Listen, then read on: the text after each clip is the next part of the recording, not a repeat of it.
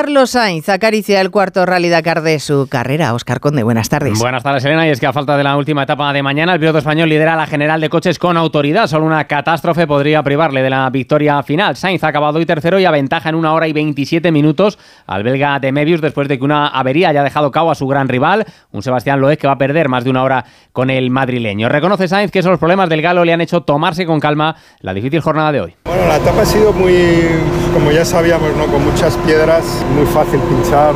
La verdad es que después de ver a Seb nos lo tomamos con mucha, mucha calma.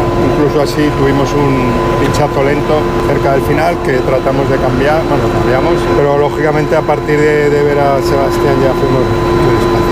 El otro nombre propio del día es el de Carlos Alcaraz, que ya está en tercera ronda del Open de Australia tras ganar en cuatro sets al italiano Sonego, el rival del español. En busca del pase a octavos será un tenista aún más joven que él, como es el chino Sang, de solo 18 años, preparado para afrontar el partido Alcaraz. Vamos a intentar no, no, no darle eh, atención ¿no? al que es más joven como que, que, yo. He aprendido mucho, he madurado mucho. Soy muy joven, pero ya me, me siento un jugador experimentado en el, en el circuito. Sé cómo lidiar con, con ciertas situaciones, ya he vivido pues, momentos de máxima tensión. No me considero un jugador súper experimentado, pero más o menos su experiencia ya, tiene. Voy a disfrutar es, ese partido. Pues Alcaraz ya junto a Badosa la única representación española en el primer Gran Slam del año después de la eliminación de Davidovich ante el portugués Borges. Tenemos hoy Radio Estadio en Onda Cero desde las 7 para cerrar los octavos de final de la Copa del Rey. Se juega a las 9 y media el derby Atlético Real Madrid con ganas de revancha en los rojiblancos. Bajas para Simeone de Reinildo y Lemar Ancelotti. No podrá contar ni con Lucas Vázquez ni con los lesionados de larga duración Courtois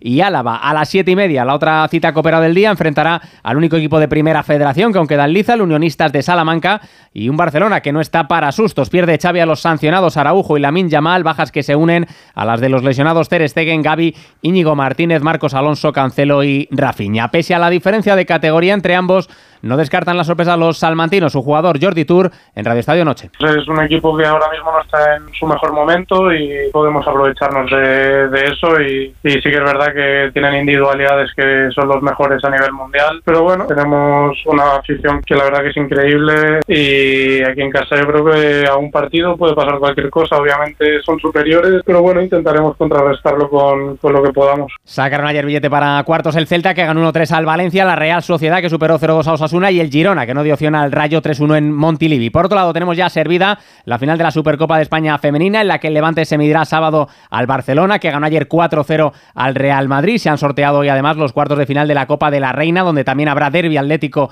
Real Madrid. El resto de cruces, Barça, Sevilla, Levante, Real Sociedad y Atlético de Bilbao, Tenerife. Y en baloncesto tenemos hoy dos partidos de equipos españoles, EFES Barcelona y Estrella Roja Basconia.